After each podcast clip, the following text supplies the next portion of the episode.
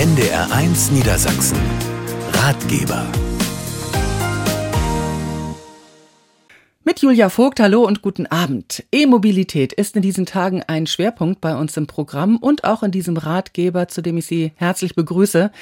Das Aus des Verbrennerautos ist beschlossene Sache. Ab 2035 dürfen in der EU keine Autos mehr zugelassen werden, die mit Benzin oder Diesel betrieben werden.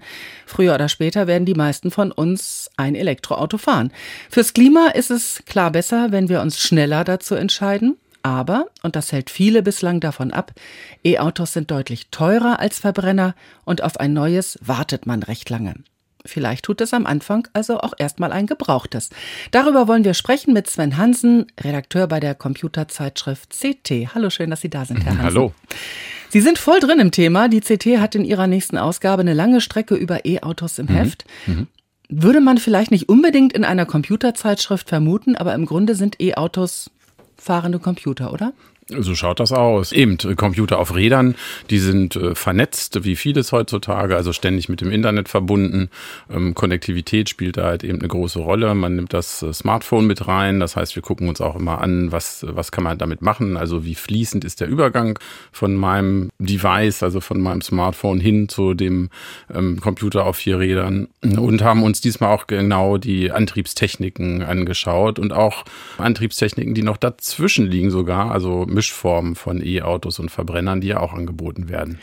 Jetzt weiß ja jeder, ein Neuwagen hat einen enormen Wertverlust innerhalb der ersten Jahre. Und es gibt ja noch nicht so lange E-Autos. Wie ist denn der Wertverlust bei denen?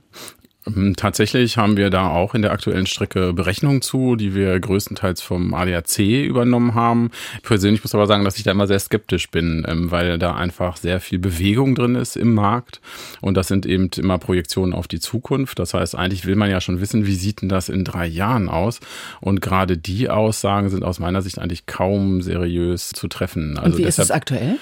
Wir hatten das am Beispiel eines Teslas und sind da bei monatlichen Wertverlusten, ich glaube, mit rund 700, 800 Euro rausgegangen. Ähm, und das ist auch durchaus plausibel, ähm, ist allerdings auch ein Effekt, der, der E-Autos jetzt nicht von anderen Autos unterscheidet. Ein neues Auto ist eigentlich wirtschaftlich immer eine Katastrophe. Viel teurer kann man gar nicht unterwegs sein und das kennt man ja aber.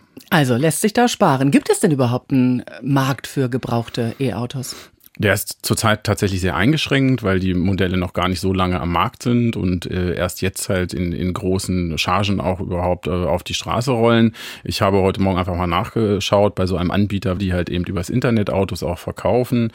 Da sind 1,3 Millionen Fahrzeuge drin und dann waren es halt so roundabout 4 Prozent E-Fahrzeuge, die angeboten wurden. Wenn man genau geguckt hat, hat man dann aber gesehen, das sind viele neue oder Tageszulassungen und äh, ich habe dann mal eingegeben, na so 50 50.000 Kilometer soll schon gelaufen haben. Das wäre ja dann so eins, was dann einfach auch schon ein bisschen was auf dem Buckel hat.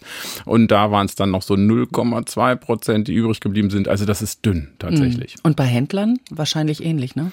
Das sieht da ähnlich aus. So ein bisschen hat das auch was äh, tatsächlich mit der Förderungspolitik in Deutschland zu tun, weil die Fahrzeuge ähm, dadurch günstiger gefördert werden und auch für die umliegenden Märkte sehr attraktiv sind, weil das eben kein EU-weites Förderprogramm ist, sondern hier auf Deutschland beschränkt und ähm, auch andere umliegende Märkte sich dann für diese Fahrzeuge stärker interessieren und die gehen viel dann halt auch in den Export. Das heißt, wenn ich ein gebrauchtes Elektroauto kaufe, wenn ich überhaupt eins bekomme, dann hm. bekomme ich keine Förderung mehr, oder? Ähm, doch bei jungen Gebrauchten ist es so. Das heißt, das wären dann welche, die man über einen Händler kauft, die dann quasi nur ein Jahr gelaufen sind oder sowas. Ne? Dann würde man aber über den Händler gehen. Ich glaube, über private Schienen wird das äh, tatsächlich schwierig, dann halt noch an eine Förderung überhaupt zu kommen. Das entscheidende Bauteil beim Elektroauto ist ja die Batterie, die bestimmt, wie weit ich fahren kann, bis ich wieder aufladen muss. Aber in die Batterie kann man nicht reinschauen. Wie alt darf denn das e gebrauchte E-Auto beziehungsweise die Batterie sein? So alt wie es will. Ähm, tatsächlich das Spannende bei der Technik ist, dass eigentlich das Alter des Fahrzeuges sehr wenig über die Gesundheit der Batterie aussagt. Ähm, es gibt immer eine Nennkapazität, das ist das, was man äh, zu Beginn des Fahrzeuglebens hat. Das heißt, der Hersteller gibt da eine bestimmte Kapazität an und damit halt auch eine bestimmte Reichweite. Und diese Nennkapazität sinkt aber über die Zeit, so wie wir das auch von den Telefonen kennen. Das heißt, die Batterie wird äh, schwächer, sie kann halt nicht mehr so viel Energie aufnehmen und diese dieser schleichende Verfall, den kann man beziffern. Das ist die sogenannte Batteriegesundheit dann. Und die wird von dem Fahrzeug auch selber immer erfasst, aber leider Gottes nach draußen nicht angezeigt. Ähm, das heißt, solche Informationen bekommt man eigentlich nur, wenn das Fahrzeug mal in der Werkstatt ist, zur Inspektion beispielsweise. Und da ist es oftmals sogar so, dass man explizit danach fragen muss, weil die Hersteller und die Werkstätten dann nicht besonders auskunftsfreudig sind, was wir durchaus kritisieren. Vielleicht interessiere ich mich ja auch als Besitzer eines E-Autos dafür, wie gesund meine Batterie noch ist. Wenn ich da selber nicht reinschauen kann mhm. und jetzt nicht unbedingt in die Werkstatt will, mhm. lässt sich so eine Batterie auch checken, prüfen? Mhm. Tatsächlich schlagen wir das auch explizit vor, auch wenn man ein E-Auto besitzt, dass man auf jeden Fall auf diesen Wert achten sollte. Denn wie ich gesagt hatte, es kommt weniger aufs Alter an, sondern mehr darauf, wie man die Batterie benutzt. Also ob man sie stärkerem Stress aussetzt oder weniger Stress und dementsprechend äh, schneller altert sie dann auch tatsächlich. Und dieses ständige Beobachten halt auch der Batteriegesundheit ist eben die Voraussetzung, um irgendwelche Fehlnutzungen auch wirklich identifizieren zu können und dann einfach zu schauen, woran liegt das denn, dass meine Batterie nach einem Jahr vielleicht schon um fünf Prozent abgesackt ist. Wo kann man so einen Batteriecheck machen lassen? Die, die haben wir jetzt gerade im aktuellen Heft äh, geprüft. Ähm, zwei auch, ähm, das äh, ist einmal die Prüforganisation DEKRA, die sowas anbietet. Die haben auch schon bei den oder für die normalen Verbrenner immer den Gebrauchtwagencheck angeboten. Da fährt man hin.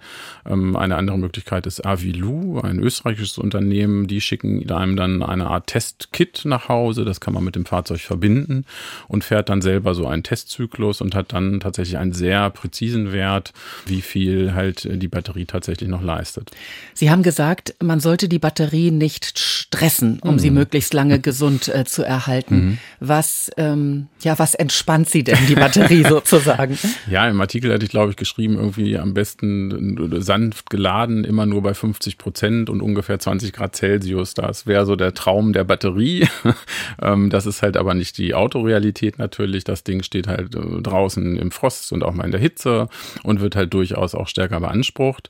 Ähm, aber wenn man umgekehrt äh, guckt, ne, welche Extreme sollte man vermeiden, tatsächlich besonders tief entladen, aber auch besonders hochladen. Ähm, also das heißt, das Ding sollte nicht immer auf 100 Prozent geladen sein. Das ist so ein klassischer Fehler. Einige Leute meinen dann, okay, dann fahre ich morgens immer mit 100 Prozent los. Das heißt, das Ding steht äh, die ganze Nacht an der Wallbox äh, zu Hause und wird halt ständig immer nur voll gepumpt, voll gepumpt. Und das mag die Batterie halt nicht. Also mhm. Extreme in jeder Form. Und das andere ist die Temperatur. Das ist besser, wenn das in der Garage steht, als wenn es halt auf der Straße steht und so. Kann man die Batterie denn auch austauschen? Und was würde es kosten? Grundsätzlich ist das eine Komponente, die auch tauschbar ist. Ähm, es ist allerdings so, dass die Hersteller sich da sehr wenig ausmehren, was das wirklich kostet. Also da ist es von Modell zu Modell unterschiedlich, von Hersteller zu Hersteller. Roundabout 15.000 bis 20.000 Euro kostet so eine Batterie. Das ist im Prinzip schon auch das teuerste Bauteil von diesem ganzen Fahrzeug. Mhm. Elektroautos haben ja deutlich weniger Verschleißteile, also über mhm. Kupplung, Auspuff, all solche Geschichten muss man sich keine Sorgen machen. Aber auch die müssen regelmäßig gewartet werden. Haben die auch sowas wie ein Serviceheft, in das man dann vielleicht als Käufer, möglicher Käufer mal reinschauen sollte? Auf jeden Fall. Da, da, ändert sich nichts jetzt im Vergleich zum Verbrenner. Es gibt eben diese Servicehefte und gerade eben in, in den ersten drei Jahren jetzt klassisch auch irgendwelche Leasingfahrzeuge, die müssen immer zur Fachwerkstatt gebracht werden und da sollte man auch darauf achten, dass eben dieses Serviceheft heutzutage teilweise in elektronischer Form dann halt auch komplett gefüllt ist und alle Inspektionen, die dort halt äh, gefordert sind, halt auch durchgeführt werden. Und die müssen auch zum TÜV, ne? Die müssen dann auch irgendwann zum TÜV, ja, ja. genau. Ist so ein Unterhalt eines Elektroautos günstiger, eben weil weniger Verschleißteile da sind? Auch dazu gibt es Berechnungen. Oftmals sind Inspektionen dann doch wieder teurer. Ähm, da versuchen natürlich auch die Hersteller ihren jeweiligen Fachwerkstätten halt nicht das Wasser abzugraben. Die Gesamtkosten, ähm, da haben wir tatsächlich auch auf heise.de eine schöne Rubrik, wo im Prinzip immer auch Verbrenner gegen Elektro sehr konkret gegengerechnet wird. Also der Kollege nimmt sich immer ein Elektroauto und ein typisches Pendant als Verbrenner, was man so fast eins zu eins von den Leistungswerten daneben stellen kann und rechnet dann sehr intensiv daran rum. Und es ist teilweise unterschiedlich auch da wieder von Hersteller zu Hersteller, was die einfach für Kosten aufrufen. Insgesamt kann man sagen, dass man beim E-Auto auf jeden Fall ein bisschen mehr Einfluss halt auch hat auf, auf die Kosten, weil es dann sehr darauf ankommt, halt auch, wie man tankt, äh, wie man lädt und, und wo man lädt. Da mhm. hat man ja eben beim Verbrenner sehr wenig äh, Möglichkeiten. Man muss da halt zur Tankstelle fahren und muss halt das nehmen, was da gerade aufgerufen wird. Danke. Bis hierhin. Sven Hansen, Redakteur bei der Computerzeitschrift CT. Heute Vormittag haben auch die Hörerinnen und Hörer von NDR 1 Niedersachsen angerufen und Ihnen Fragen zum Kauf eines E-Autos gestellt. Da hören wir gleich in ein paar Ausschnitte rein. Hier im Ratgeber am Mittwochabend.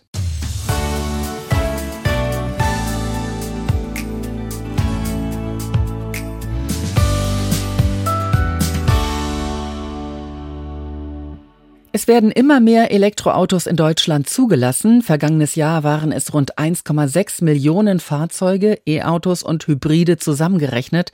Damit liegen wir in Deutschland auf Platz zwei hinter China. Aber ein Drittel aller neu zugelassenen Autos in Deutschland sind immer noch Benziner. Im Ratgeber von NDR 1 Niedersachsen hat Sven Hansen von der CT heute Vormittag die Fragen unserer Hörerinnen und Hörer beantwortet. Michael ja. Marschalski aus äh, Hameln ist bei uns mhm. am Telefon und hat eine Frage so pro und contra mhm. äh, Richtung äh, Elektroauto. Habe ich Sie da richtig verstanden, ja? Mhm. Da haben Sie mich richtig verstanden, genau. Zwar um Folgendes geht es. Sie hatten jetzt zum Beispiel gerade in Ihrer Berichterstattung äh, mitgeteilt, dass äh, es schwierig ist, ähm, die Leistung der Batterie einzuschätzen und mhm. auch entsprechend dann schwierig ist, für jemanden sowas gebraucht zu kaufen das ist ja nicht nur ein schwieriger Punkt, sondern wie wollen Sie den Leuten denn mal die, zum Beispiel die Langstrecke schmackhaft machen, die ja bei einem E-Auto, ich würde mal sagen, eigentlich zu vernachlässigen ist. E-Auto ist ja hauptsächlich gedacht für vielleicht den Stadtbereich, aber für eine wirkliche Nutzungsmöglichkeit, für eine, für eine Lastentransportmöglichkeit ist ja so ein E-Auto eigentlich völlig, ja, man kann es vergessen sozusagen. Wie wollen Sie das den Leuten schmackhaft machen. Na, ich muss es zum Glück niemandem schmackhaft machen, weil das gar nicht so meine nee, Aufgabe aber das ist. ist ja mal allgemein gedacht. Ja, so, so ja, ja, klar, ja, ja, klar. Das ist halt so die, die Frage, ja. Also grundsätzlich sage ich und schreibe ich auch immer, dass es einfach auch äh, Nutzungsformen gibt, wo es momentan keine passenden E-Autos gibt. Punkt. Ne? Das muss man einfach so, so sagen, wie es ist. Und da zählen die Sachen, was Sie gesagt haben, Langstrecke, also ich sage immer ein Vertreterfahrzeug, was 70.000 Kilometer im Jahr da schrubbt und wo jemand in ganz Deutschland ständig nur von A nach B fährt, das ist sicherlich kein E-Auto. Und genauso schmerzlich äh, eine Familie mit drei Kindern oder wenn noch mehr im Auto sitzen sollen, die werden auch Schwierigkeiten haben, da irgendwie sowas wie ein Familienvan zu finden. Das ist halt nicht da. Punkt. Und an der Stelle muss man sich ehrlich machen, da gibt's einfach kein E-Auto. Noch nicht. Ne? Also ich will eben eben nicht ausschließen, wie das mit der Batterieentwicklung weitergeht und was es sonst noch für technischen Fortschritt gibt. Aber da ist halt nichts. Andersrum äh, ne, wird aus meiner Sicht dann schon Schuh draus. Es gibt halt eben Fahrzeugtypen, die durch E-Autos tatsächlich abdeckbar sind und wo Verbrenner auch ersetzbar sind. Da würde ich, glaube ich, ein bisschen über das hinausgehen, was Sie jetzt gesagt haben. Also ich sehe es nicht nur im urbanen Bereich. Ich bewege auch mein privates allerdings anders. Also auch so, so, so ein Urlaub in in, in Dänemark oder sowas ist da auch durchaus drin mit dem E-Auto. Aber ich würde persönlich jetzt auch zum Beispiel nicht damit zum Campingurlaub nach Griechenland fahren. Da brauche ich dann ein anderes Auto. Ja. Genau, das ist ein gutes Stichwort, Campingurlaub. Wie tun Sie, versucht man denn Leute zum Beispiel, die ihren äh, Caravan ziehen müssen? Also ich sag mal, wenn ich jetzt ein E-Auto nehme, komme ich wahrscheinlich gerade mal äh, bis nach Hannover und dann kann ich schon wieder anfangen zu laden, wenn ich meine zwei Tonnen da hinten dran habe. Mhm. Also E-Auto kann am Ende natürlich auch heißen, dass sie halt ähm, mit einem Wasserstoffantrieb unterwegs sind und einer Brennstoffzelle, die dann halt den, den Strom produziert für den E-Antrieb. Ne? Also was halt sicher ist, ist, ist, dass sie mit dem Verbrenner ab einem gewissen Punkt halt nicht mehr unterwegs sein können einfach. Und das heißt, da ist natürlich auch die Industrie gefordert, halt entsprechende Fahrzeuge anzubieten. Also es ist bei den E-Fahrzeugen, die sie jetzt kaufen können, ist es schon mal so, dass sie welche haben, die zumindest äh, Anhängerkupplung haben und eine bestimmte bestimmte Last auch ziehen können. Aber das äh, geht meistens eben noch nicht an das dran, äh, eben, äh, wie Sie sagen, dass man da so einen zweiachsigen Wohnwagen dann die ganze Zeit hinter sich her schleppen könnte. Herr Maschalski, da haben Sie ja ein paar kritische Punkte angesprochen. Danke dafür. Klären können wir das natürlich heute nicht, diese Fragen. Aber ja, die Einschätzung von Herrn Hansen, die haben Sie gehört. Alles klar, danke schön. Ja, gerne. Tschüss. Vielen Dank.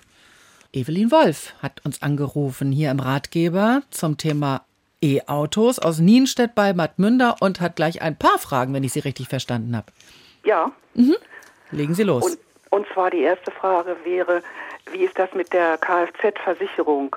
Genauso mhm. wie beim Verbrenner mhm. oder äh, habe ich da andere Tarife dann günstiger oder teurer? Mhm. Das ist eine gute Frage. Das muss man ein bisschen auftrennen, eben typischerweise eben in Haftpflicht und die Casco-Schiene. Bei der Haftpflicht, wo es ja im Wesentlichen um Schäden an anderen Fahrzeugen geht, wenn sie halt einen Unfall verursachen, da kann man sagen, dass das identisch ist. Das heißt, da haben sie keine Unterschiede oder die Unterschiede, die entstehen, die entstehen eher durch eine stärkere Motorisierung. Das heißt, die Versicherer gucken natürlich, welche Schäden werden mit welchen Fahrzeugtypen verursacht. Und da kann es durchaus mal sein, dass das eine E-Fahrzeug halt ein bisschen weniger weniger Unfälle verursacht als das andere, weil vielleicht der ein oder andere Fahrer damit sportlicher unterwegs ist, als er sein sollte. Mhm. Das ist der Kfz-Haftpflichtteil. Bei der Casco sieht es ein bisschen anders aus.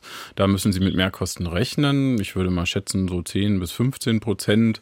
Ähm, das hat einfach damit zu tun, dass die Fahrzeuge an sich grundsätzlich teurer sind. Das heißt, wenn Sie dieselbe Fahrzeugklasse nehmen als Verbrenner und dann zu einem E-Fahrzeug wechseln, werden Sie feststellen, dass Sie äh, nach Liste immer 10.000 Euro oder 15.000 Euro Mehrpreis haben. Das ist äh, vorrangig der Batterie geschuldet, weil dieses Bauteil sehr teuer ist.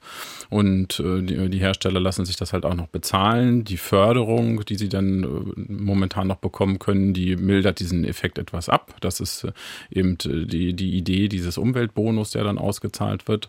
Aber nichtsdestotrotz ist das Fahrzeug, das sie da bewegen, einfach dann 10.000, 15.000 Euro teurer als das, was sie als Verbrenner bewegt hätten.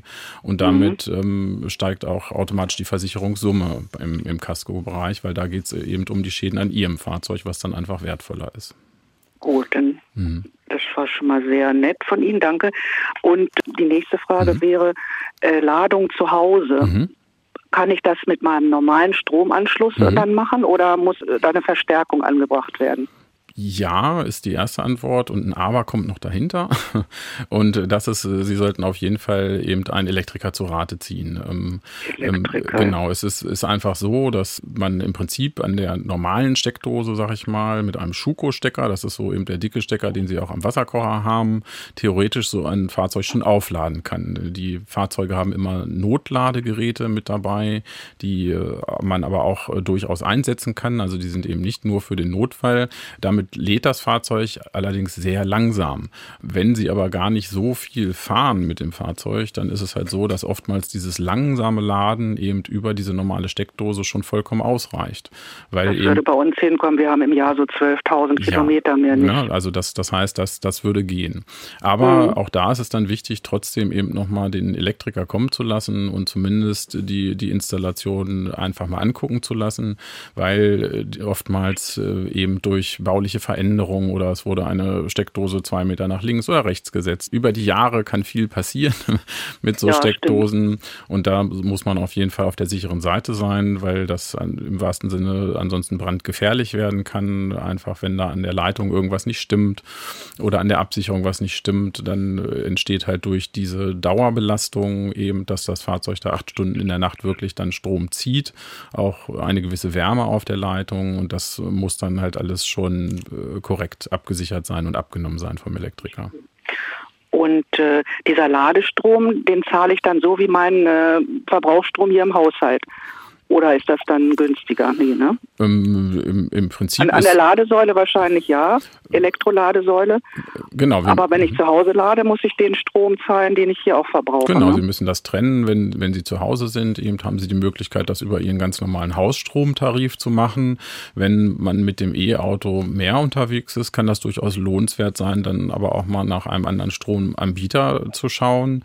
Ähm, es gibt da ganz spannende Angebote auch bis hin zu Stromanbietern, die im Stundentakt abrechnen. Ähm, das ist deshalb interessant, weil teilweise durch die regenerativen Energien Strom an bestimmten Zeiten, wenn zum Beispiel starker Wind weht oder die Sonne sehr stark einstrahlt, sehr billig vorhanden ist. Ähm, das heißt, mhm. man, man, kann ja, diese ja. E-Autos können sie teilweise so einstellen, dass sie halt auch dann um eins angehen nachmittags und um 15 Uhr wieder ausgehen, quasi nur in bestimmten Zeiten laden. Oder mhm. es gibt auch Wallboxen, die sich automatisch dann immer den billigsten Strom nehmen. Ne? Das kommt ein bisschen darauf an, wie, wie sie das Fahrzeug bewegen oder wie, wie viel sie wirklich fahren. Dann kann halt eben auch so ein anderer Tarif lohnenswert sein, den man zu Hause hat. Der zweite Punkt ist das äh, öffentliche Laden. Da muss man sagen, dass das äh, in der Regel deutlich teurer ist als äh, zu Hause. Es sei denn, hm, es ist gratis. Sowas gibt's natürlich auch. Also das kann durchaus sein. Da lohnt es sich einfach mal in der eigenen Umgebung halt einfach zu schauen, ja, ähm, was es für Lademöglichkeiten gibt. Genau, da muss man sich informieren. Ja, danke dafür. Jetzt habe ich noch eine Frage. Die Batterie im Winter, mhm. äh, sollte man die, also bei unserem Auto machen wir das zum Beispiel jetzt so, mhm. ab minus 12, 13 Grad, machen wir da so eine Folie rüber. Mhm ja, wir haben keine Garage. Mhm. Sollte man das da auch machen oder ist diese Batterie gegen Kälte unempfindlich? Empfindlich ist sie schon, aber man kann sich das so vorstellen, dass das Auto sich selber schützt. Ähm, das heißt, die heizt im Zweifelsfall mit ihrer eigenen Energie und äh, hält den Akku zumindest noch in Bereichen, wo er eben keinen Schaden nimmt. Äh, das würde erst dann zu Problem werden, wenn das äh, Fahrzeug wirklich zu tief entladen ist und ich sag mal für einen Zeitraum von ein, zwei Monaten dann auf der Straße steht. Also wenn, wenn Sie quasi die Wintermonate auf Teneriffa verbringen, dann sollte das E-Auto nicht alleine zu Hause im Frost stehen bei fast entladenem Akku. Aber ja. ansonsten sind mhm. da keine Eingriffe nötig in, in dem Sinne. Die Fahrzeuge sind dafür ausgelegt und können auch stehen und sind teilweise eben halt auch für skandinavische Märkte wie, wie Schweden, Norwegen eben ausgelegt und überleben auch das. Und da haben sie natürlich noch ganz andere Wetterbedingungen. Frau Wolf, das waren ja viele spannende Fragen. Ich habe das Gefühl, Sie überlegen ernsthaft, sich ein Elektroauto anzuschaffen. Ja, es ist wirklich so. Dann vielen Dank für Ihre super Auskünfte. Ja, Dankeschön, ne? sehr gerne. Schönen Tag noch. Tschüss. Dankeschön. Tschüss. Soweit Fragen unserer Hörerinnen und Hörer und gleich um halb acht will ich mit Sven Hansen von der CT darüber sprechen, warum sich grundsätzlich der Umstieg auf ein Elektroauto lohnt. Hier im Ratgeber von NDR 1 Niedersachsen. NDR 1 Niedersachsen. Ratgeber. Wir sprechen in diesen Tagen viel über E-Mobilität hier bei NDR 1 Niedersachsen und im Ratgeber geht es jetzt darum, ob wir es wagen sollen, wollen, uns ein Elektroauto anzuschaffen. Schön, dass Sie weiter bei uns sind. Ich bin Julia Vogt und an meiner Seite ist Sven Hansen, Redakteur bei der Computerzeitschrift CT. Herr Hansen, wir haben ja nicht mehr so viel Zeit, die Erderwärmung einigermaßen in Grenzen zu halten. Trotzdem scheuen sich viele Menschen, ein Elektroauto zu kaufen, weil sie der Technologie noch nicht vertrauen oder Sorge haben, unterwegs liegen zu bleiben. Wie ausgereift sind Elektroautos Ihrer Meinung nach inzwischen? Vollkommen. Also aus meiner Sicht würde ich da, was das angeht, tatsächlich Entwarnung geben wollen. Ich bin viel mit Verbrennern liegen geblieben, bisher noch nicht einmal mit einem Elektroauto, so aus der eigenen Erfahrung. Also man kann schon sagen, dass die Technologie selber ausgereift ist. Und wer zu Hause Lademöglichkeit hat, ähm, da sagen wir spätestens, dass es überhaupt kein Problem ist, sich ein Elektroauto anzuschaffen, weil das ist eigentlich so ein bisschen das Nadelöhr momentan, dass eben die Ladeinfrastruktur im öffentlichen öffentlichen Bereich noch nicht so ähm, ausgestaltet ist, dass man hier bedenkenlos grünes Licht geben könnte. Und man muss einfach auch sagen, dass das öffentliche Laden deutlich teurer ist, als wenn man zu Hause an der eigenen Steckdose steht. Wobei Niedersachsen, glaube ich, im Bundesvergleich zumindest ganz gut dasteht, was Ladesäulen anbelangt. Aber wahrscheinlich ist es auf dem Lande nicht so gut wie in der Stadt, ne? Man muss sich das einfach aber auch immer eben vor Augen führen, dass die Zulassungszahlen parallel natürlich steigen und eben die Ladeinfrastruktur nachziehen sollen müsste, äh, könnte. Da ist äh, viel Bewegung drin. Heißt, es wird hinter den Kulissen mit Hochdruck dran gearbeitet, dass auch die Verordnung, Ladesäulenverordnung vereinfacht werden, um dafür zu sorgen, dass halt einfach auch mehr Ladepunkte zur Verfügung stehen. Im Prinzip, das Schöne ist ja, Elektrizität wird über ein Netzwerk verteilt und wir haben ja an vielen Stellen Strom schon und müssen halt eben nur Punkte geschaffen werden, wo man dann halt auch tatsächlich sich dranhängen kann mit den Fahrzeugen. Hybride sind maximal flexibel, die haben zwei Antriebe. Wenn der Akku leer ist, übernimmt der Verbrennermotor. Da muss ich mir also übers Liegenbleiben so gar keine Gedanken machen. Aber die CO2-Bilanz sieht bei den Hybriden nicht so gut aus, ne? Ja, genau. Das haben wir gerade im aktuellen Heft und waren gar nicht äh, begeistert bis äh, schockiert so, sogar. Das ist äh, die Geschichte gerade mit den Plug-in-Hybriden. Also es gibt verschiedene Systeme. Die Plug-in-Hybride sind eigentlich die, die mehr Verbrenner sind als E-Auto. Das ist halt eben ein normaler Verbrenner, wo noch ein Elektroteil quasi dran geflanscht ist. Ähm, die sind für viele Käufer attraktiv, weil sie eben so dieses Versprechen immer mit sich bringen, man hat das Beste aus beiden Welten und dann kann ich so ein bisschen elektrisch fahren und Verbrenner. Ähm, tatsächlich ist es aber so, dass äh, gerade dieser Fahrzeugtyp ähm, den tatsächlichen CO2-Ausstoß verschleiert, weil der elektrische Anteil bei der Berechnung, die dort gemacht werden, viel zu stark in den Vordergrund gedrängt wird. Das heißt, man hat dann ähm, Fahrzeuge mit riesigen Leistungswerten auf der Verbrennerseite, die dann plötzlich angeblich nur ein Liter oder zwei Liter Spritverbrauch auf 100 Kilometer. Da wird man dann schon stutzig. Und das kommt halt nur durch sehr viel kreatives Herumgerechnet eigentlich heraus. In Wirklichkeit ist man oftmals mit viel mehr Sprit unterwegs, äh, weil man natürlich auch den ganzen Elektro-Klimbim auch noch immer mit sich spazieren fährt. Ähm, da muss man also schon genau gucken. Anders ist das mit geschlossenen Hybridsystemen. Da ist es so, dass die elektrische Technik und die Verbrennertechnik äh, stärker ineinander verschränkt sind. Die muss man auch nicht extra laden, sondern das passiert alles im Hintergrund. Und da führt tatsächlich eben dieser Zusatz der elektrischen Technik dazu, dass man effizienter unterwegs ist. Apropos Laden, äh, man kann sein Elektroauto nicht unbedingt an jeder öffentlichen Ladesäule laden. Ne? Es passt ja nicht jeder Stecker in jedes Auto. Worauf muss man da achten beim Kauf äh, eines Elektroautos oder eines gebrauchten Elektroautos vor allem?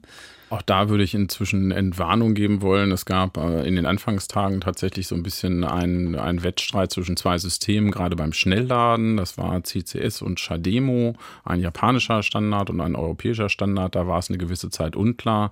Inzwischen hat sich CCS für Europa durchgesetzt, äh, kann man sagen. Das heißt, da gibt es eigentlich wenig Probleme. Das sind jetzt schon ziemlich viele Begriffe, die mir überhaupt nichts sagen, weil ich noch äh, Verbrenner Motor fahre. Ich könnte mir auch vorstellen, dass ältere Autofahrer so ein bisschen Sorge haben beim Umstieg, dass sie nicht klarkommen mit dem Elektroauto, weil es ja so ein fahrender Computer ist. Wie schwer oder wie leicht ist denn der Umstieg? Im Prinzip sind die Elektroautos ähm, so gebaut und äh, von, von der Software her so angelegt, dass sie äh, einen Verbrenner nachahmen.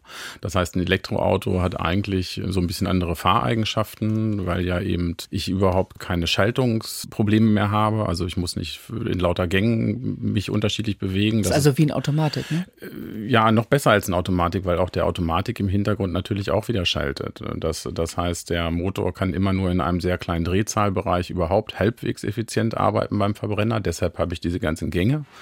Ähm, beim E-Auto ist es so, dass die Drehzahl vom E-Motor so hoch gehen kann, dass äh, ich überhaupt gar nicht mehr schalten muss. Und deshalb ist auch dieses Beschleunigen halt eben so ein Autoscooter-Gefühl.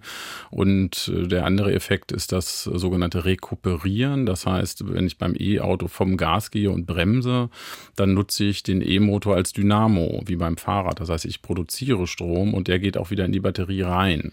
Das ist das, was ich beim Verbrenner einfach äh, dann nur als glühende Bremsscheibe, äh, als Abwärme sozusagen halt verfeuere. Und äh, auch das führt zu anderen Fahreigenschaften.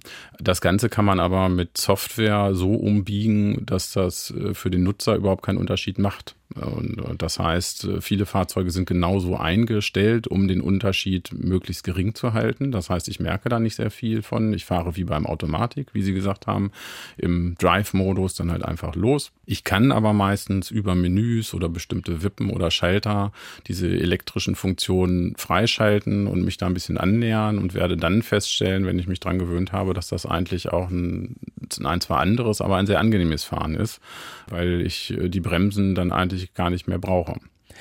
Sie fahren ja Elektroauto. Macht das auch Spaß? Auf jeden Fall. Ich habe irgendwann geschrieben, man ist verdorben fürs Leben und so ist das auch, weil eben gerade diese wegfallenden Schaltvorgänge, die möchte man dann irgendwann nicht mehr missen, weil selbst äh, hochmotorisierte Automatikfahrzeuge immer wieder Gedenksekunden oder Bruchteile von Sekunden brauchen, um sich neu zu sortieren, um von einem Gang in den anderen zu kommen.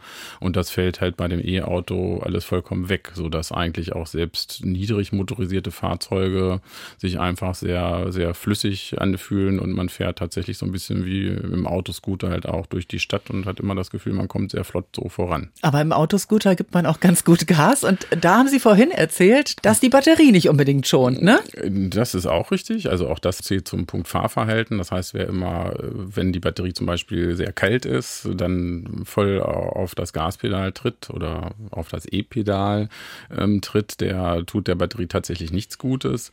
Aber auch was Verbrauch angeht, ähm, hat man bei den E-Autos einen sehr großen Vorteil, nämlich dass einfach der Verbrauch sehr stark mit dem Fahrverhalten zusammenhängt und man das auch überhaupt mitbekommt.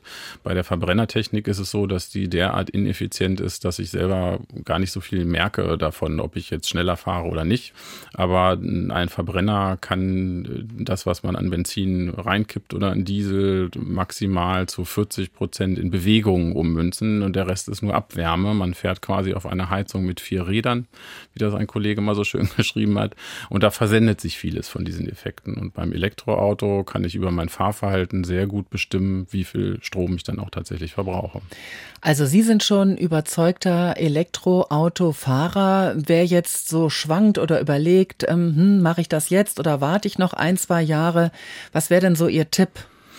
Kaufen, nicht kaufen, neu oder gebraucht kaufen? Erstmal muss man ganz genau gucken, ob der Fahrzeugtyp, den man anstrebt, als E-Auto überhaupt verfügbar ist. Also da muss man sich halt auch ehrlich machen. Der Familienvan, wo halt irgendwie fünf oder sieben Leute reingehen oder so der typische Kombi, wo der Vertreter jedes Jahr 60.000 Kilometer mit durch die Landschaft fährt, die sind einfach nicht vorhanden. Also das, das heißt, für solche Einsatzfälle sind E-Autos einfach noch nicht geeignet. Wenn es aber passt und man hat den richtigen Formfaktor da gefunden, dann muss man vor allen Dingen schauen, wie das mit dem Laden sich äh, angehen lässt. Also kann man zu Hause laden, dann ist es gut, dann hätte ich überhaupt keine Bedenken. Und ansonsten muss man schon sehr genau gucken, eben ja, wo die Lademöglichkeiten sind für so ein Fahrzeug. Wenn ich so ein E-Auto schon bestellt habe, vielleicht noch darauf warte, was mache ich mit dem alten Verbrenner? Behalte ich den als stille Reserve oder verkaufe ich den, sobald das E-Auto da ist? Das habe ich auch schon gehört, dass Leute jetzt noch schnell zwei Stück kaufen und sich wegstellen. Das wird sicherlich auch geben.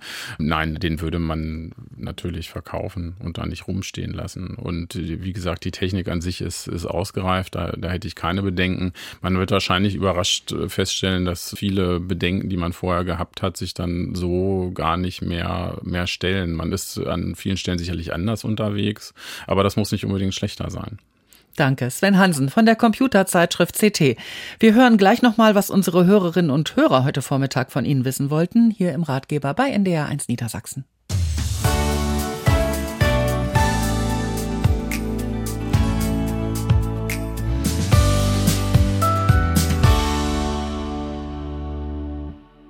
NDR 1 Niedersachsen mit dem Ratgeber zu gebrauchten Elektroautos. Wie weit komme ich mit dem E-Auto und kann ich unterwegs laden?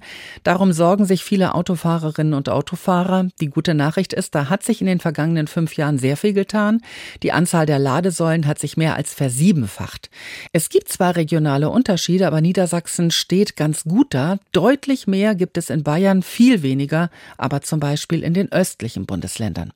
Heute Vormittag war Sven Hansen, Experte der Computerzeitschrift CT, bei uns zu Gast und hat einige Fragen unserer unserer Hörerinnen und Hörer beantwortet. Aus Goslar ist Horst Himpel bei uns in der Leitung und hat auch eine Frage zur E-Mobilität, zu den Elektroautos. Welche denn? Es geht um die Batterieaufladung. Und zwar, ich habe ein E-Fahrzeug, was ich nur an der Haussteckdose auflade. Inwieweit wird die Batterie dadurch gefährdet? Im Prinzip äh, ist das erstmal eine, eine, ganz gute Idee, weil äh, wenn Sie es an der Haussteckdose aufladen, dann sind die Ströme, die da fließen, für Elektroauto-Verhältnisse sehr gering. Das heißt, das nimmt, nimmt schon mal Stress äh, aus der Batterie raus. Beim Schnellladen würde die also viel, viel stärker beansprucht werden. Ähm, wichtig ist bei dem, was Sie da tun, dass Sie nicht ständig immer auf 100 Prozent laden. Das ist eben ein Fehler, den viele machen, dass Sie, wenn Sie das dann zu Hause angeschlossen haben, haben, immer bestrebt sind, das auf 100 Prozent zu halten, damit sie möglichst weit fahren können. Und diese Vollladung von der Batterie und die dauernde Vollladung ist eben tatsächlich auch ein Grund für vorzeitige Alterung. Das heißt, dadurch ähm, schädigt man die Batterie halt auch auf lange Sicht. Das heißt, Sie sollten da sehen, dass Sie wirklich äh, das Ding ab und zu mal von, von der Steckdose nehmen, eben nicht immer auf 100 Prozent aufladen.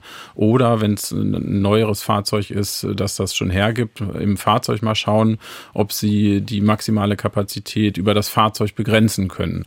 Ähm, das heißt, dann finden sie irgendwo im Einstellungsmenü die Möglichkeit äh, zu sagen, dass es grundsätzlich nur bis 70 Prozent zum Beispiel aufgeladen wird, stellen das so ein und dann könnten sie es im Prinzip auch dauerhaft am Ladekabel lassen. Ja, also ich, ich fahre ja zwischendurch und fahre die Batterie wieder auf 30 Prozent oder was runter und dann lade ich wieder auf bis auf ca. 80 Prozent. Ja, das ist, das ist wunderbar. Das ist so, ne, entspricht so der Empfehlung. Wenn Sie mit 70 Prozent auch auskommen, jetzt mal als Beispiel, dann ist es auch gut, nur 70 zu machen. Ne? Also das äh, im, im, Prinzip, äh, theoretisch wäre es gut, wenn das äh, immer auf 50 Prozent stehen würde. Das geht natürlich nicht, weil man fährt ja und man lädt ja. ähm, und, und alles, aber wenn Sie sich da annähern können weiter, ist das eigentlich immer, wird, wird es immer besser. Herr Himpel, ja, Sie sind der Erste heute, der anruft, der schon Elektroauto ja. fährt. Da würde mich mal interessieren, wie zufrieden sind Sie mit Ihrem Elektroauto? Also ich bin kein Vielfahrer. Ich habe jetzt in zwei Jahren 10.000 Kilometer gefahren, weil ich nur meistens im Stadtbetrieb und keine weiten Strecken mehr fahre, mhm. altersbedingt. Und sonst bin ich mit dem Auto sehr zufrieden. Ich habe keine Malessen und kann da in einer für sich nur zu raten, so etwas zu machen für Leute, die meistens nur im Stadtverkehr und keine Fernreisen machen. Das klingt gut. Mhm. Darum, wie gesagt, altersbedingt äh, fahre ich nicht mehr über groß über Land und äh, so zum Einkaufen ist das für die Stadt ganz ideal. Und der Umstieg vom Verbrenner jetzt auf Ihr Elektroauto, ist Ihnen das schwer gefallen oder ging das ganz flott?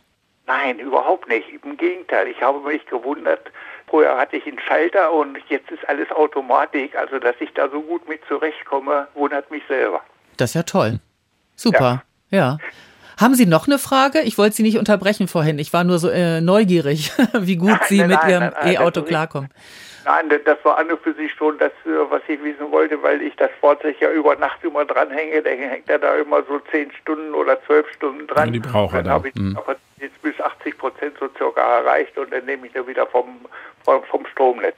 Das war an für sich mal eine Frage, ob ich der Batterie da was Gutes mit tue oder was Schlechtes mit tue. Ja, wenn es nicht immer an die 100 Prozent halt geht, ne, dann, dann ist, das, ist das völlig in Ordnung. 80 Prozent ist ein guter Wert, das ist im Prinzip das, was die Hersteller auch empfehlen.